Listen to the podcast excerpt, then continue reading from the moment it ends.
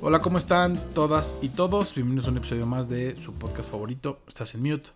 ¿Cómo te va, mi estimado Manuel? ¿Cómo va todo? ¿Qué onda, Huguito?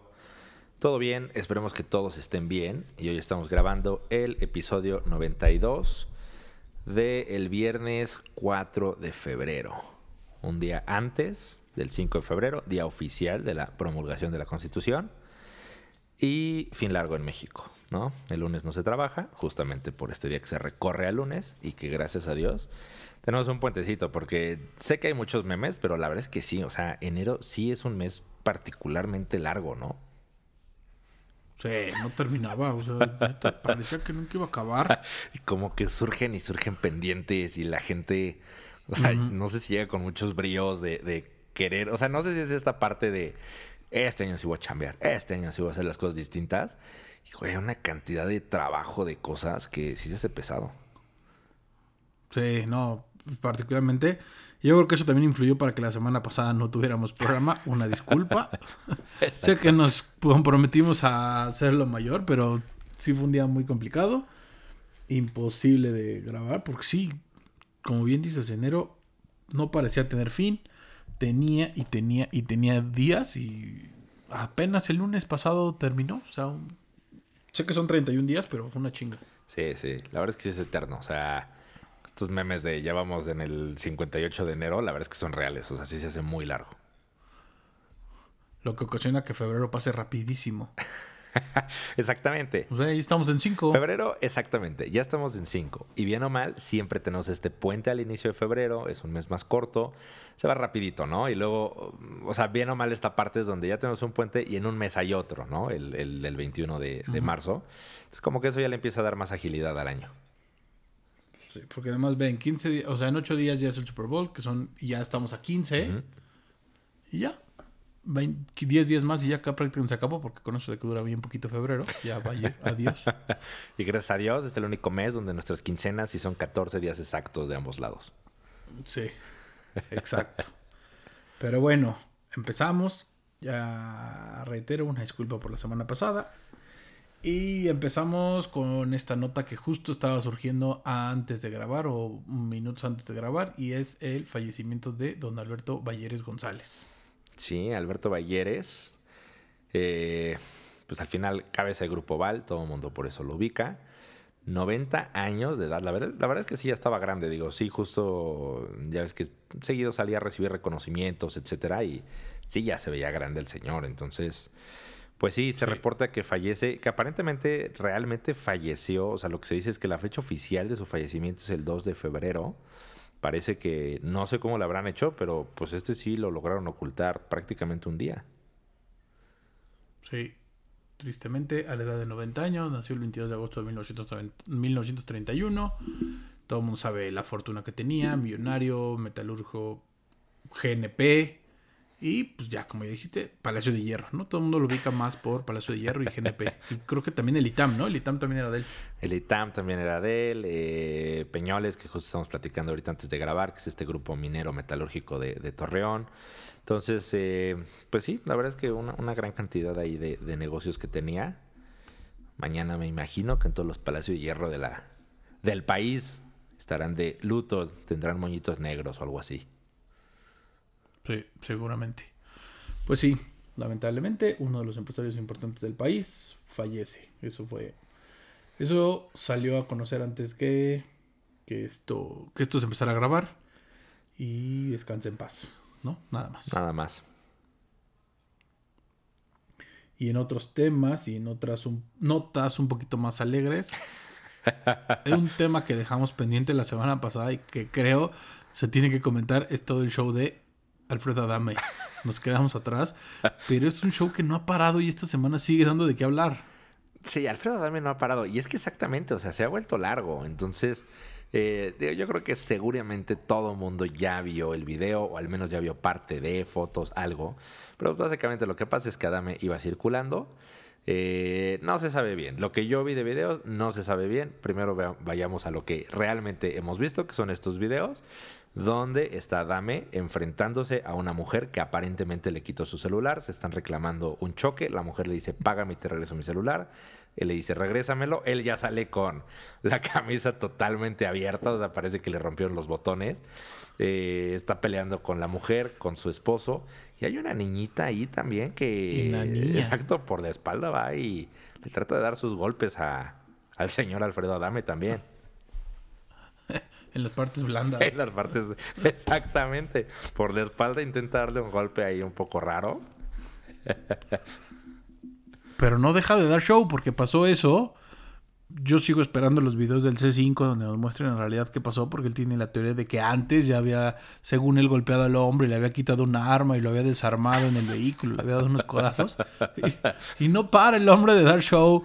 Esta semana estuvo en Venga la Alegría, este programa de TV Azteca matutino, explicando y vestido de karateca, o sea, no sé si entre taekwondo y o qué está haciendo, enseñando cómo son las patadas y ahora hasta da clases de defensa con una pistola nerd, prácticamente. sí, creo que ese es el tema. O sea, Alfredo Adame es una persona que aparentemente, o sea, sí tiene serios control, serios problemas de control de ira. O sea, creo que ya lo ha demostrado. Y creo que todo este tema, o sea, ya más allá de las grabaciones, de lo que pasó, eh, están diciendo que son de estos buscachoques, ¿no? Que aparentemente adrede le chocaron, te extorsionan con que les pagues, no te dejan hablar de tu seguro, la patrulla. Y, incluso he visto, o sea, declaraciones de gente que aparentemente estaba ahí que dicen que efectivamente sí parece que fue así, que no fue su culpa.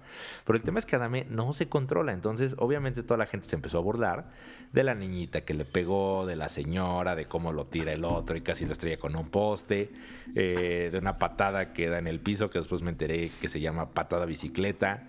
Y entonces no se controla y entonces va a venga la alegría a explicar que sí se defendió y que sí sabe karate. Porque todo el mundo se empezó a burlar, incluyendo Carlos Trejo, que salió a burlarse de que no sabe pelear. Y entonces a Adame ya no le importa el resto, sino que más bien sale a decir que no se defendió porque es un arma blanca. Hazme favor. Y a explicar sus golpes. Y a decir que en el karate lo, ganas defendiéndote o ganas evitando la confrontación. Entonces él ganó. Sí, sí, sí, sí. sí. De manera que yo soy un ganador porque si me insultan en la calle y no contesto, soy un ganador al evitar la confrontación. Siento, que sacó la frase de, de, Karate Kid, ¿no sientes? De Cobra Kai. Pues estas frases del señor Miyagi de el karate es para, para evitar la confrontación, etcétera. Siento que de ahí sacó las frases. O sea, quiero volver a ver Karate Kid porque estoy seguro que lo que dijo Adame es un diálogo de esa película. No, no sé, pero sí. Estoy convencido de que el señor vive en drogas no tengo pruebas, tampoco tengo nada que me evite pensarlo, pero me parece que es la única solución para estar en las condiciones en las que está y no es más que los hechos, es lo que nos ve y nos muestra, no hay más.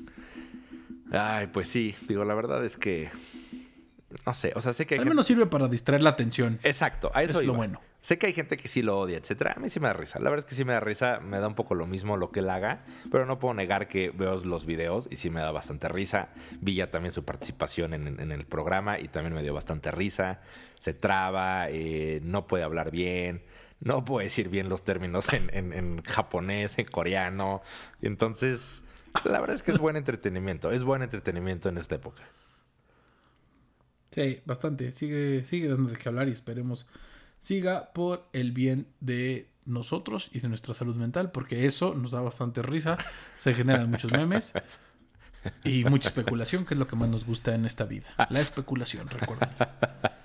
Sí, tal cual. Creo que, ay, sí, no sé.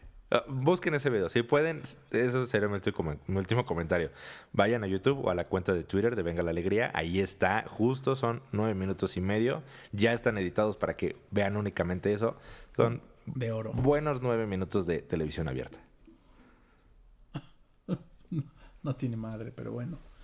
En otros temas, y ya entrando a los temas y a la agenda que traemos para ustedes, creo que hay que hablar un poco de este conflicto que todo el mundo dice que ya es la tercera guerra mundial, que es lo que se nos viene, que es el fin de este planeta como lo conocemos, y es la guerra entre Ucrania y Rusia, o la inminente guerra que se nos espera los Estados Unidos que ahí van de metiche, la Unión Europea que está también opinando.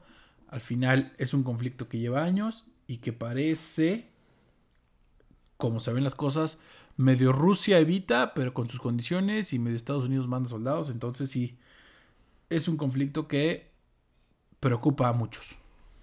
Sí, eh, es algo que digo, ya lleva varios meses, yo creo que ya lleva dos, tres meses que se está moviendo, moviendo, moviendo. Al final la tensión está aumentando entre Rusia y Estados Unidos, o básicamente entre Rusia y Occidente, porque sí, ya Europa y, Estados Unidos están creando un, bloque. Eh, y bueno, básicamente, como datos, el tema es, Ucrania es el país más grande, superficialmente hablando, de Europa. Eh, en la nota que leí decía quitando a Rusia, pero bueno, yo siempre he creído que pues Rusia ya propiamente, o sea, no, no cae dentro de Europa, ¿no? Ya está un poco más en la parte asiática. Pero al final lo que dicen es, territorialmente Ucrania sería el país más grande de Europa. Y bueno, desde 2014 pues viene esta pelea entre Ucrania y Rusia. Recordemos que Ucrania pues es una, un, ex país de la Unión Soviética. Eh, con toda esta separación siempre han tratado de mantener cierta relación. Y en 2014 empieza a haber conflictos entre ellos dos con toda esta zona de Crimea, donde pues básicamente había muchísima población rusa, rusa viviendo en, ese, en esa zona, muchísima gente hablaba ruso. Eh, primero intentan ser un estado soberano y se declaran ahí una especie de república. Eh, Rusia al final los, los anexa a su país y pues es básicamente una anexión que todo el tiempo se ha considerado ilegal. Y a partir de entonces es una zona que vive en conflicto y que vive esa frontera en pelea constante entre Rusia y Ucrania. Sí. Como ya mencionaste, la verdad es que de fondo el país está dividido un 50%. 50% de la población habla ruso, tiene costumbres rusas, es una lucha más que social, también étnica, porque está prácticamente dividido a la mitad. 50% hablan ruso, hablan, los otros hablan el idioma local. Entonces está como que muy dividida la, la sociedad. Al final, Rusia siempre ha considerado que son su territorio y que son parte de ellos y que les corresponden. Están separados. La guerra civil que se vino, la separación y toda esta guerra que se, eh, que se empieza en el 2014.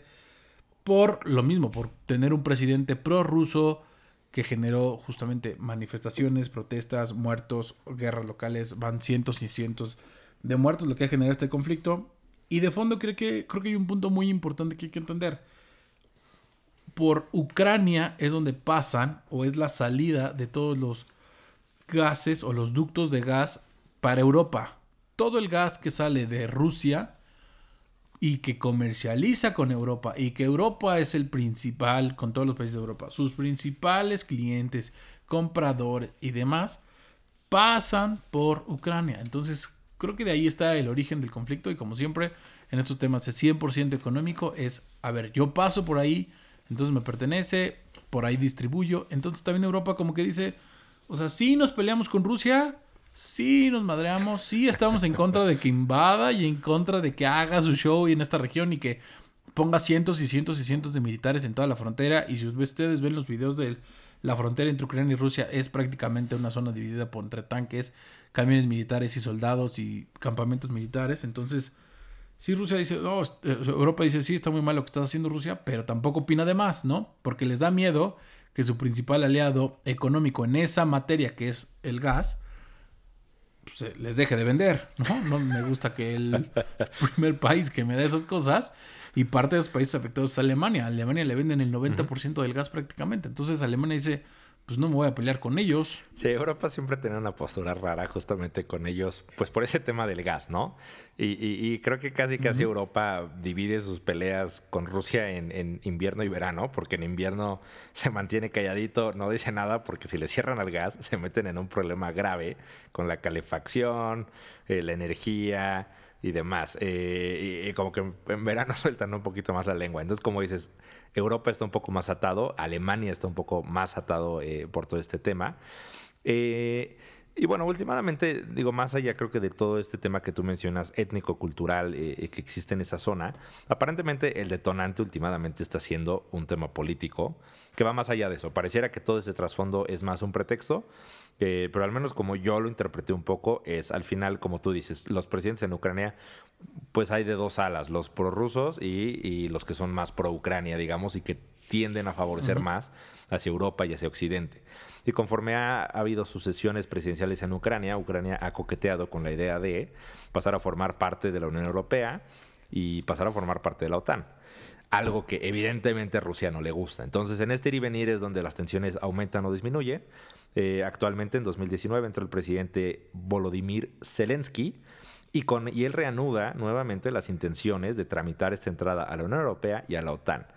Y creo que es evidente, o sea, digo, creo que cualquiera que haya leído un poco de historia es evidente que Rusia no va a querer tener en su patio trasero a un país de la OTAN. O sea, creo que eso sí, si de por sí Turquía les incomoda bastante, Ucrania que está todavía más cerca, o sea, es evidente que ese es, pareciera que es el detonante y de hecho en estas mesas de negociación que están teniendo Rusia y Estados Unidos, una de las condiciones textuales y explícitas de Putin ha sido resolvemos el conflicto, pero es un hecho que no pueden aceptar a Ucrania ni en la OTAN ni en la Unión Europea. Y de hecho es donde salió a relucir México, ¿no? Porque Putin dijo, ¿qué sentiría Estados Unidos si yo voy y le ofrezco a México y a Canadá misiles?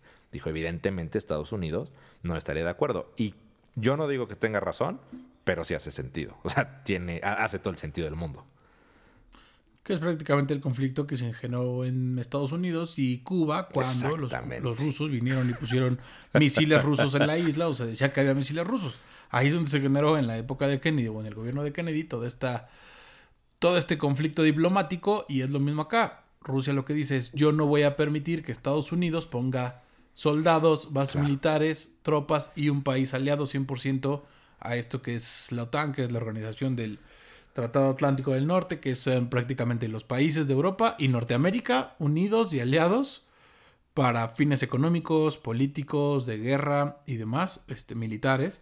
Entonces Europa dice, em, eh, Rusia lo que dice es, yo no voy a permitir que se unan ni la Europa ni, ni, ni, la OTAN y que ningún otro país se adhiera. O sea, ya están suficientemente unidos, ya son bastantes los de la OTAN, yo no quiero nadie más.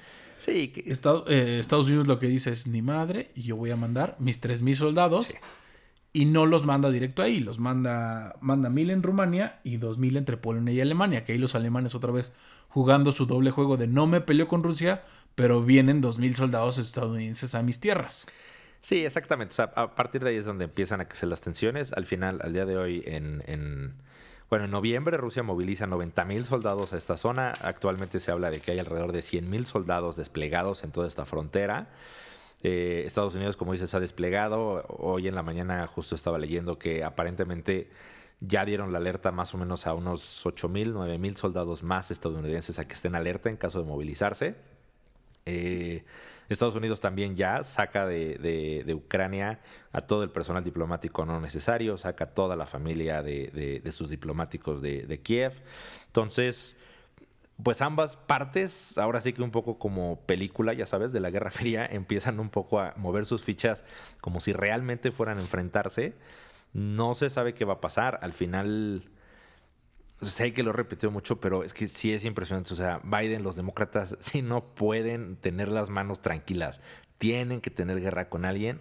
Y pues sí, le están jugando al tú por tú con Rusia. Y bueno, ya lo hemos visto. al final, pues Putin ya, o sea, si le picas de más, sí siento que es alguien peligroso, ya no digas para Estados Unidos, sino para el mundo. Que ahí la otra teoría que yo también escuché y leí es la popularidad de Putin, de Putin no está en los mejores niveles que ha tenido el señor. Y siempre, como ya lo hemos mencionado en este programa y lo hemos visto en series, las guerras venden. Entonces, el hecho de que se enfrasque en una guerra le va a aumentar su, su, popularidad. Parece que el COVID sí le pegó bastante a Rusia. Rusia está viviendo una recesión económica no grave, ahí medio ligera, pero que sí le está pegando, le está costando salir de, de este tema del COVID, con todo y que inventaron su, su vacuna que nos vinieron a vender acá a México. Parece que los rusos no se vacunan, están igual que en otros países, entonces eso está costando como para que regrese la economía a los niveles que tenía. Entonces dice Putin, pues esto de las guerras vende, me enfrasco en estas batallas y al final no sabe qué tanto le conviene o la gente o los, los, expertos en esta materia dicen no saben qué tanto en realidad le convenga la guerra a Putin, porque si de por sí está mal económicamente, y se enfrasque en una guerra, pues ¿quién le va a comprar cosas? O sea, las condiciones económicas no van a estar los ideales, seguramente les van a poner bloqueos comerciales, entonces a quién le va a vender, con quién va a comercializar, menos va a tener ingresos el país, entonces ahí es donde dicen si le conviene o no, o nada más está de fanfarrón y está bloqueando en el tema. Entonces, no sé, al final espero que por el bien de todos no se haga esto. Yo creo que es un conflicto que va a seguir, que va a seguir y que sí tiene su parte de aumento de mi popularidad amenazando al mundo. Sí, sí, tal cual. Los Estados Unidos y la Unión Europea en teoría ya están pues detallando cuáles serían estas sanciones que van a poner a, Rusia en caso de que Rusia sí avance con una agresión hacia el territorio de Ucrania. Eh, ahí es como dices, o sea, ahí Europa juega un poco su, su doble carta del gas porque por un lado necesitan a Rusia para el gas, pero por el otro lado dijeron que una de las sanciones serían eh, no autorizar eh, los permisos y licencias de un, nuevo gas, de, un nuevo gasoducto que justamente va a llegar a Alemania. Entonces, ahí es donde se vuelve un poco raro para decir, o, sea, ¿realmente vas a poner esa sanción? Porque, pues, a quien le llega el gas es a ti, ¿sabes? Entonces está un poco raro que esa sea la sanción. Entonces, están en una situación un poco compleja. Como dices, yo también creo que va a ser un ir y venir yo creo que, y esperemos que así sea, no va a avanzar esto realmente una guerra frontal entre ambos países y estas teorías de la Tercera Guerra Mundial. Yo la verdad es que no creo que pase. Creo que justamente, o sea, ya hemos hasta cierto punto avanzado y realmente esto lo usan más para pues estos negociaciones políticas, ¿no? Y creo que incluso Biden necesita también un poco esta actitud de, del gringo macho que defiende su país, porque pues no solo Putin, Biden tampoco va nada bien y a finales de este año vienen las elecciones intermedias en Estados Unidos, donde muy probablemente ya se está proyectando que los demócratas van a perder el control del poder legislativo. Sí, les guerra esta popularidad. Yo creo que va a terminar un bloqueo económico de, ay, no te vamos a comprar lápices de madera del número 3. ni te vamos a comprar manzanas rojas, verdes sí, rojas no. Ese tipo de bloqueos que a nadie afectan. No te vamos a comprar plumas de color negro, azules sí. No te vamos a comprar tanques de militares, ¿eh? Ya no te vamos a comprar tanques militares. Porque seguro además Rusia exporta eh, un chingo de armamento. Entonces, no, ya no te vamos a comprar, eso está prohibido. no sé, al final creo, no soy experto y espero estar en lo correcto. Creo que sí es un tema de fanfarroneo puro. Por el bien de todos, esperemos que las cosas sí. Y por el bien de las economías, porque también ese tipo de guerras y amenazas nunca son buenos para la economía y más para nosotros que estamos al pegado a Estados Unidos. Exactamente. Lo único que nos falta es que nos vayamos a ofrecer a tener misiles rusos. Es lo único que nos falta aquí. aquí. Aquí en mi jardín caben dos, tres. Chiquitos. Exacto, que le escribas, que le escribas un tuit al señor Putin. Estimado señor Putin. ¿Necesita un espacio? Tengo un jardín de tres por tres. Aquí cabe una bazuquita. Ah, pues sí, habrá que ver. Digo, creo que va a ser algo largo, ¿no? Va a ser justo, o sea, como de estas películas que hay de la Guerra Fría, de apretan el botón o no lo apretan y nunca lo apretaban, al final no se llegó al conflicto. Yo creo que en este caso va a ser un poco parecido y a ver si salen espías. A ver cuántos espías atrapan en esto. Exacto. Ya salió, eh, nota al margen, leí una nota, ¿no? Justo de un mexicano que, que está justamente en Estados Unidos, un científico mexicano, está acusado de que en Estados Unidos era espía ruso y ya hoy se declaró culpable. Ya se, ajá, exacto, ya dijo sí, sí estuve espiando. Ay, no. Pero bueno, esperemos por el bien de todos esto no pase. Esperemos Rusia solo esté fanfarroneando, los Estados Unidos también. Y esto ya en unos meses y en cuanto termine el invierno, toma, todo esto vuelve a la normalidad con la primavera y seamos felices. Exacto. El calorcito nos pone de buenas a todos otra vez. Sí, ya, ya. Que se empiecen a descongelar los rusos. en otro tema, y este me parece que también es, es relevante porque también lo hemos estado hablando aquí bastante y es un parteaguas, podría decirse, en esto de los negocios o no para Facebook. Por primera vez en su historia, Facebook anuncia la pérdida de suscriptores o de usuarios recurrentes y resulta que en el último trimestre perdió un millón de usuarios, en el último trimestre del año perdió un millón de, usuarios, entonces lo que generó también pérdidas económicas, más de dos mil millones de pérdidas para Facebook. Sí, como parte de, su reporte, Meta Networks, que es el nuevo nombre oficial ya como compañía de Facebook, eh, del Q4 del año anterior, eh, reporta que tienen una medida ellos que son usuarios activos diarios, es decir, todas las personas que diariamente se meten, interactúan, hacen algo. Y lo que dijeron es que cayó de 1.929 millones cuando anteriormente estaba en 1.930 millones. Es una cantidad estúpida cuando escuchas cuántos usuarios activos tiene. Pero últimamente, ¿qué es lo relevante? Como dices, es un millón de usuarios. Es una cantidad pequeña en proporción a los usuarios que tiene. Pero lo relevante es que en los 18 años de existencia de Facebook, nunca habían tenido un cuarto en el que representaran una caída de un cuarto al siguiente. Entonces, pues en teoría eso es lo que tiene a todo el mundo asustado de este será el inicio del fin del Facebook. No sé si es apresurado, pero pues al final ese fue la reacción, ¿no? Sí. Se dice que estos usuarios los pierde en los territorios de Estados Unidos y Canadá. ¿Por qué? Porque la gente se está yendo a TikTok. Parece que ahora la tendencia de hacer videos cortos y videos en los que bailas es lo que vende. Yo pensé que se han ido a OnlyFans, pero no. Se fueron a TikTok. TikTok crece como la espuma. Lo que está cañón son las. O sea, pese a que anuncia pérdidas, lo que dicen es que los ingresos de Facebook que genera por día, se supone que por usuario, Facebook diario genera 11.57 dólares en ganancias. Es una locura de dinero, ¿no? Es una locura de dinero lo, que genera Facebook y justamente, o sea, que además los usuarios no se dan cuenta, o sea, nadie se da cuenta del dinero que crea Facebook porque justamente tú estás haciendo scrolling en tu pantalla de inicio y o sea, el otro día con mi esposa hicimos cuentas en su Facebook. O sea, por cada dos o máximo tres publicaciones hay un anuncio. Tres. Entonces, o sea. Mi, teoría son tres. Cada tres hay un anuncio. Cada tres, anuncio. y no te das cuenta. O sea, bien o mal, no te das cuenta, pero ahí están, ahí están, ahí están. Entonces, si estás 10 minutos dándole ahí a, a tu pantalla de inicio, pues imagínate cuántos anuncios recorren y eso te lo cobra, ¿sabes? O sea, porque las compañías con que aparezca te cobran. O sea, creo que con que esté uno o dos segundos, me acuerdo que era la medida en pantalla, ellos ya consideran que es un anuncio visto y se lo cobran a la empresa. Entonces, pues bueno, evidentemente esto es lo que asusta un poco y que es lo que genera que las acciones se desploman 27% que la verdad me pareció exagerado cuánto se desploman. O sea, sí entiendo un poco el punto alrededor de todo, pero 27% las acciones en un solo día y en su valor bursátil esto representó una caída de 237 mil millones de dólares, que estaba leyendo que es más o menos el Producto Interno Bruto de Perú completo.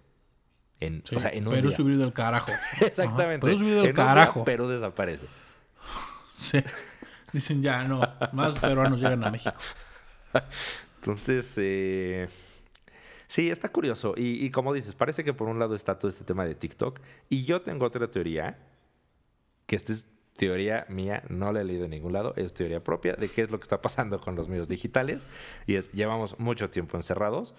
Por fin un poco es el tema de, pues Omicron, mucha gente cree que ya un poco marca el fin de la pandemia porque digamos que es donde el COVID se convierte en una gripa y la gente está harta de lo digital. O sea, al final si bien lo digital nos ayudó mucho, la gente está harta, la gente empieza a salir más.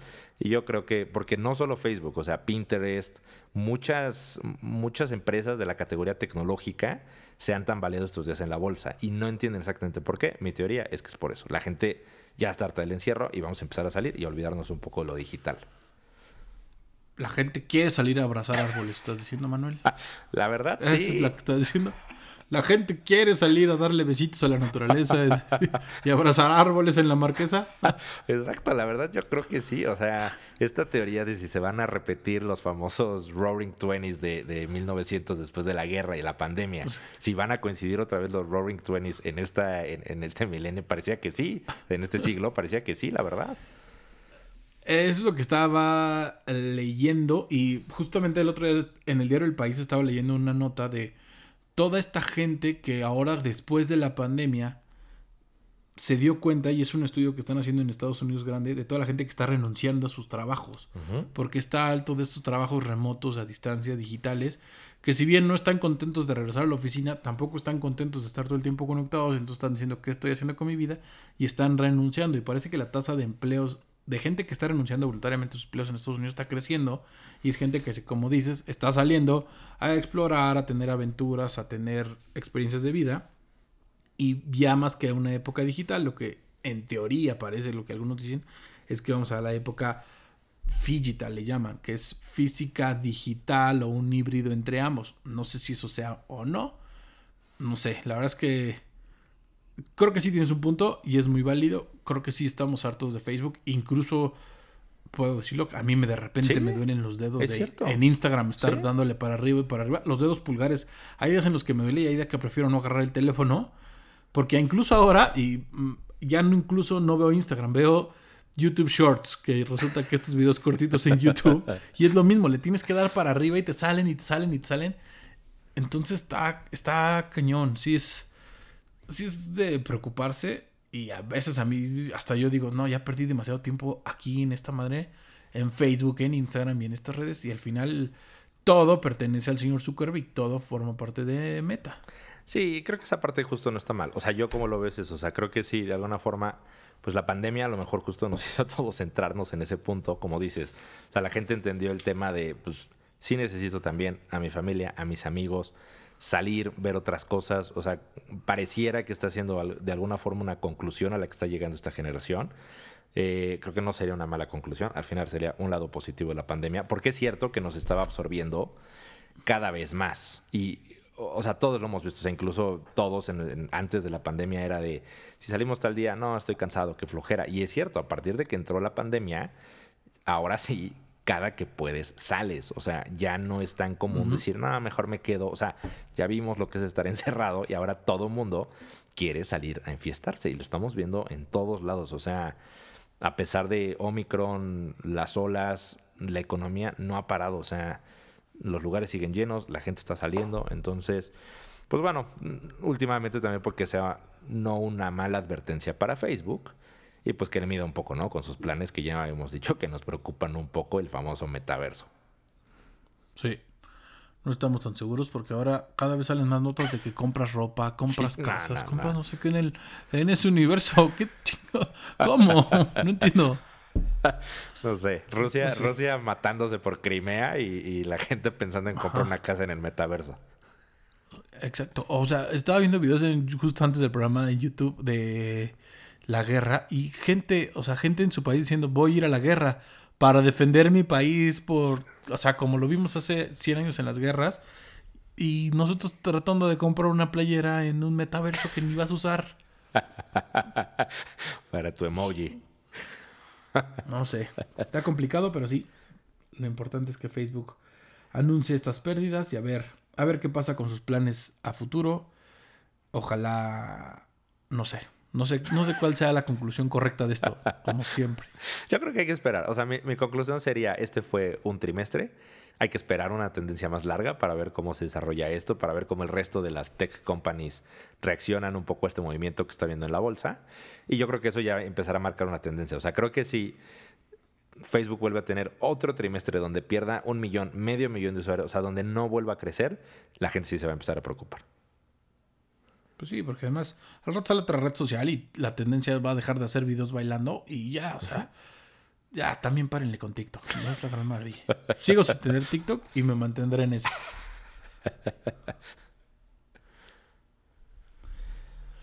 Otro tema que traemos y justamente ya pasaron, o sea, por la diferencia de horario ya arrancaron y estamos hablando de los Juegos Olímpicos de Beijing 2022. Del 4 de febrero al 20 de febrero arrancaron los Juegos de Invierno. Estos juegos que la primera edición fue en el año de 1924. 15 disciplinas. En México las podrán ver a través de YouTube por Claro Video, tal cual como se vieron las Olimpiadas. Y parece que esta vez sí solo van por Claro Video. Y ya, por el cambio de horario, ya arrancaron. Ya ustedes en este momento pueden estar viendo competencias olímpicas de invierno. Sí, eh, al final las fechas oficiales son del 4 de febrero al 20 de febrero. La ceremonia de apertura, 4 eh, de febrero, 6 de la mañana, posiblemente cuando escuchen este capítulo ya pasó, a menos que nos escuchen en la madrugada que lo subimos, que lo dudo un poco. Eh, pero sí, y de hecho, digo, más hay un poco del tema horario, o sea, incluso hoy, o sea, ya 3 de febrero, ya hubo todo el día competencias. O sea, yo ahorita antes de grabar estaba viendo con mi esposa ya el patinaje artístico de mujeres, de parejas, eh, ya hubo partidos de hockey, ya hubo este tren individual, ya sabes, en el que van como acostaditos y se avientan. Entonces, eh, sí, arrancan un día antes. Tres... sí. No, bobsleigh es el que son, el, son cuatro, pero en el que es uno solito acostado en una tabla se ah. llama lodge o algo así. No, no lo quise decir porque no sé cómo ah, se pronuncia. Pero va acostadito. Pero el bobsleigh también es de uno, ¿no? Es de cuatro, dos y uno, ¿no? Según yo es cuatro o dos el bobsleigh.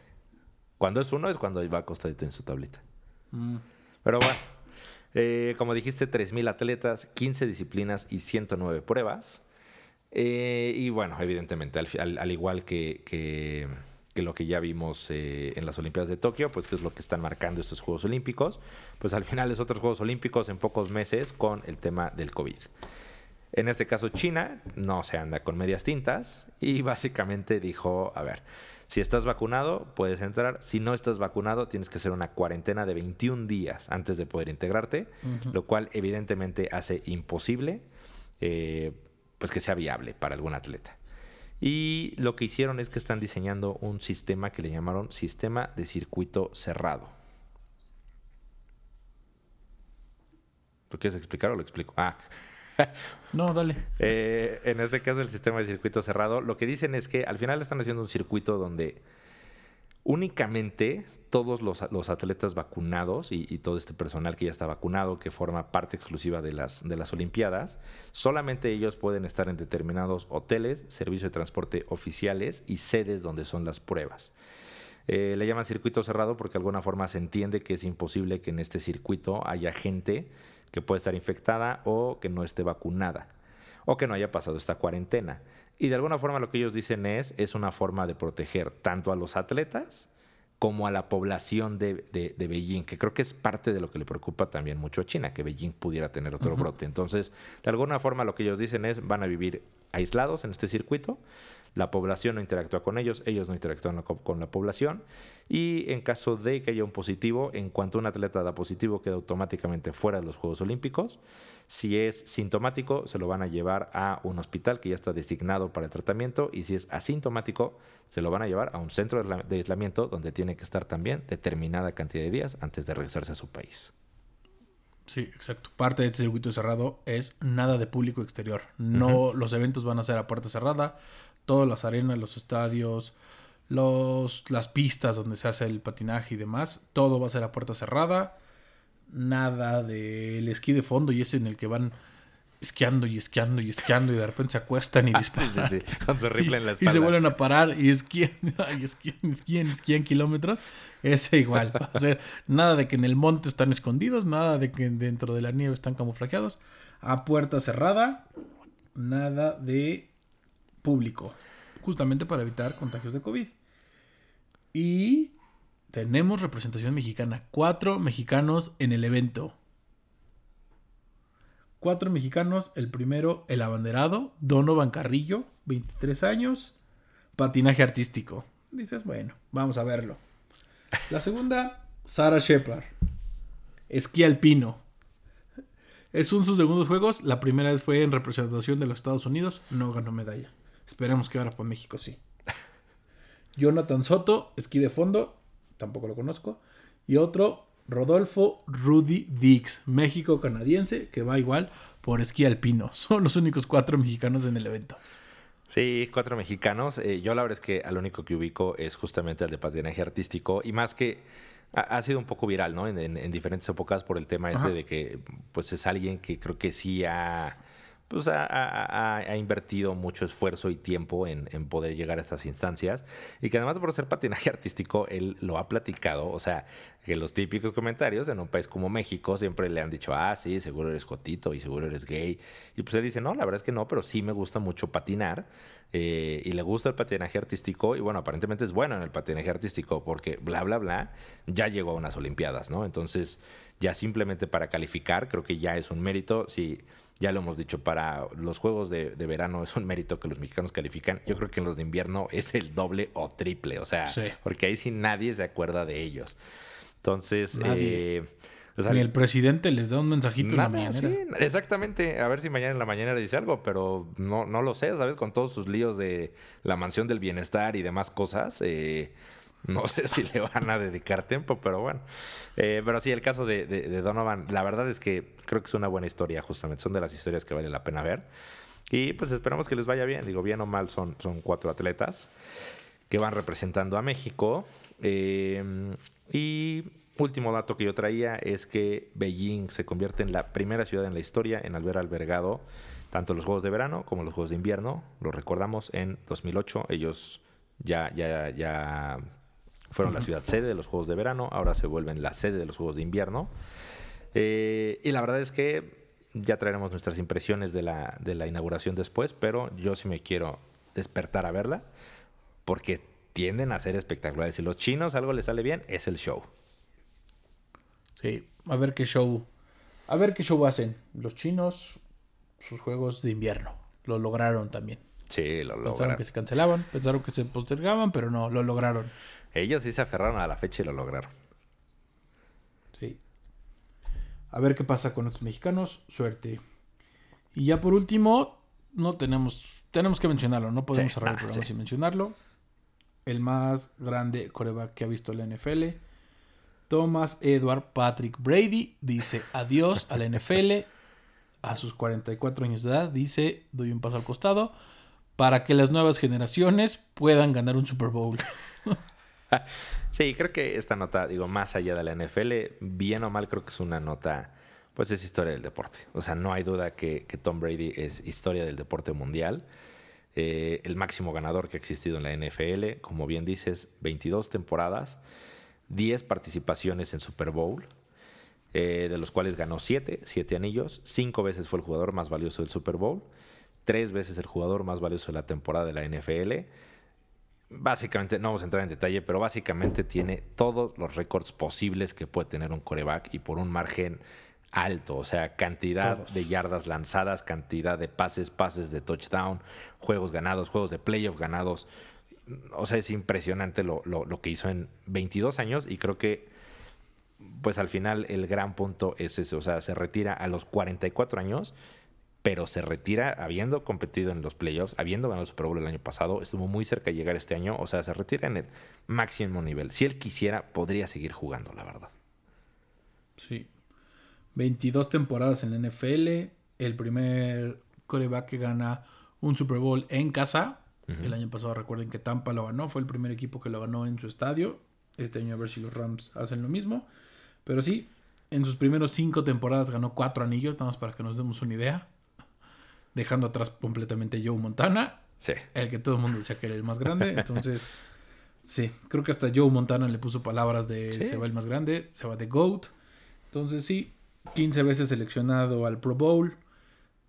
No sé, sí creo que todavía tenía para ganar.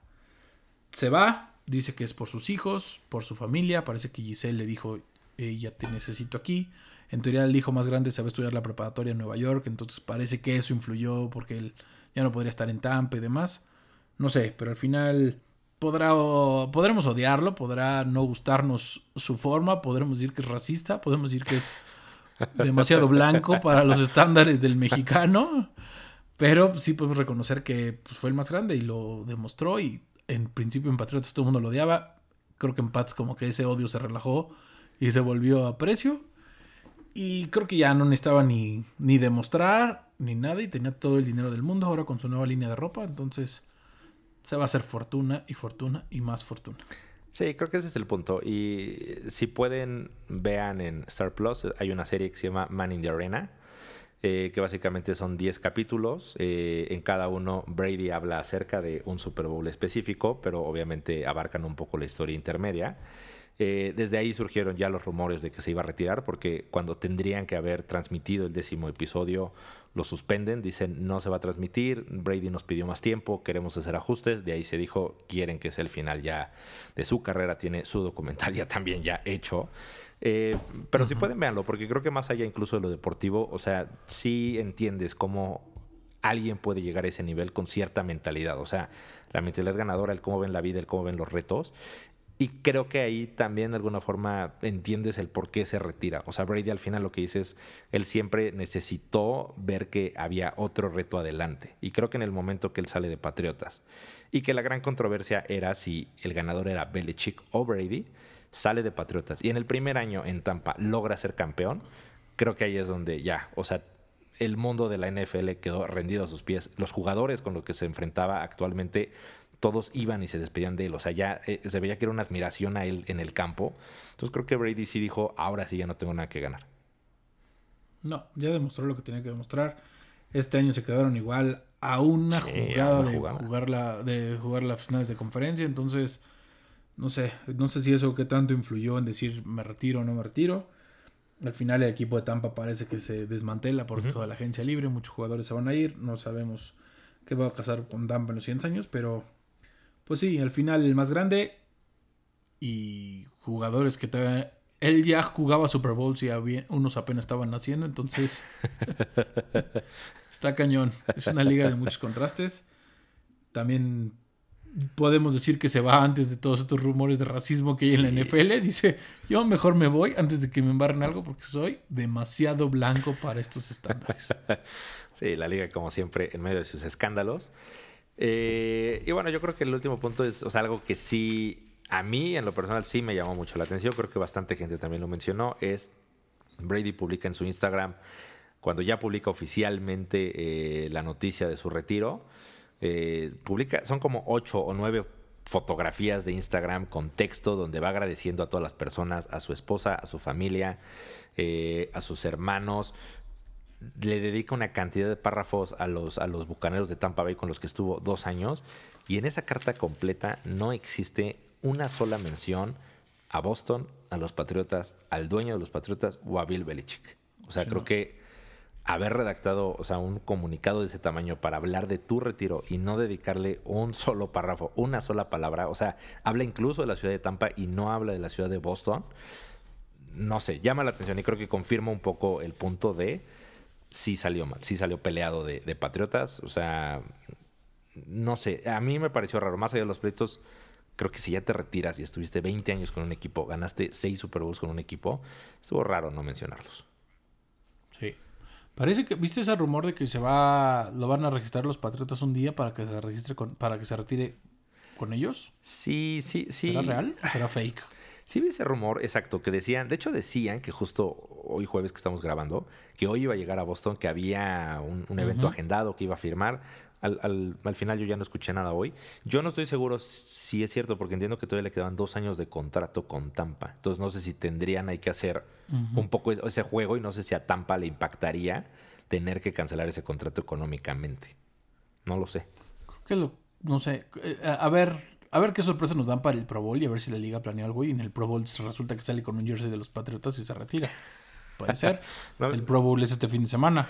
Sí, no sé, y, digo otro justo también, más que rumor, petición que estuve viendo de, ciertos periodistas en Estados Unidos, medios, que decían, Brady no necesita esperar estos cinco años antes de ser elegido. Dijeron, Brady debería de entrar ya, el próximo al Salón de la Fama. Dijeron, no hay duda, él no necesita votación. Son las reglas. a ti te convendría para que no choque con tu ídolo Ben Roethlisberger. Te convendría que entre Lo dije. El maldito solo va a opacar la entrada al Salón de la Fama de Big Ben. Nadie se va a acordar de Big Ben cuando salga Brady. Maldito. Ojalá no lo seleccionen en el primer año. mira, o sea, sí entiendo que son las Ojalá salga un escándalo de racismo y ya nunca lo entra al Salón de la Fama. que Estaría cañón eso. Algo tipo, ¿cómo se llama? el de béisbol, Barry Bonds, que, se, que sí se inyectaba o algo así y, no lo elijan. Y, no, y sigue sin entrar y este año ya era elegible y no entró. Ya era el último, ¿no? De Barry Bonds y ya, ya no va a volver a entrar, entendí. Ya no, no va a poder entrar al Salón de la Fama del Béisbol. Entonces, ojalá salga un rumor de que Brady era racista y tenía esclavos y tenía... lo cargaban en Campos de algodoneros.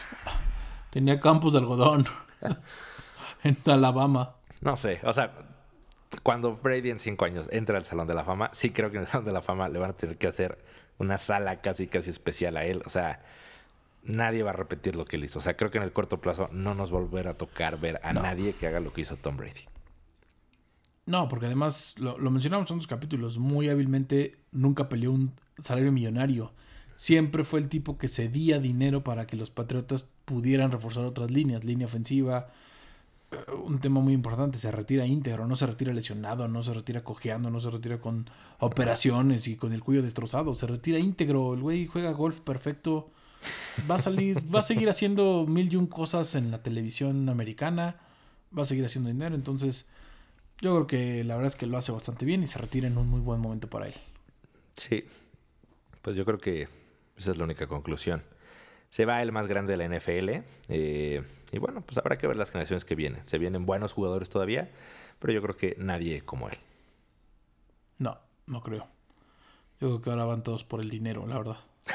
por el cochino dinero. Cochino. No, pues es que es la verdad. O sea, cinco años y ya tienes tu contrato de novato, se vuelve.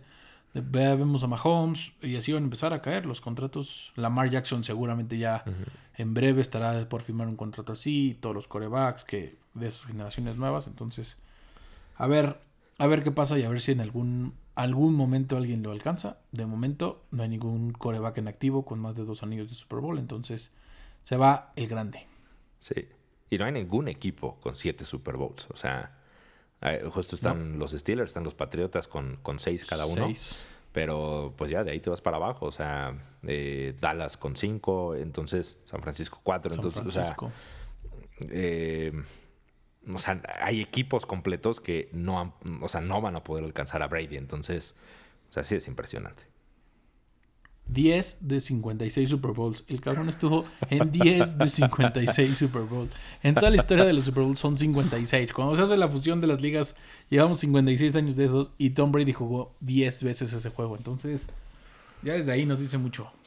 Sí, sí, sí. También digo, justamente él, su vida, o sea, 44 años, 22 temporadas, está viendo, o sea, literal el, en, días, o sea, medido en días, cuántos días estuvo en la NFL, cuántos días no estuvo como parte de la NFL, y creo que estaba 51% no fue parte de la NFL, y 49% de su vida al día de hoy fue parte de la NFL. Entonces, se retira cuando prácticamente le dedicó la mitad de su vida a, esto.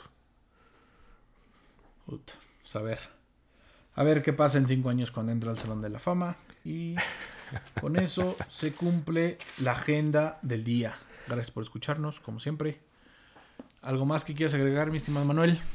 Nada más, cuídense todos. Recuerden, en una semana va a ser el Super Bowl, el próximo viernes. Hemos hablado poco este año de, deportes, pero el próximo viernes sí o sí se va a hablar parte del programa del Super Bowl. Y nada más, disfruten el puente. Mitad del programa se va a dedicar al gran juego.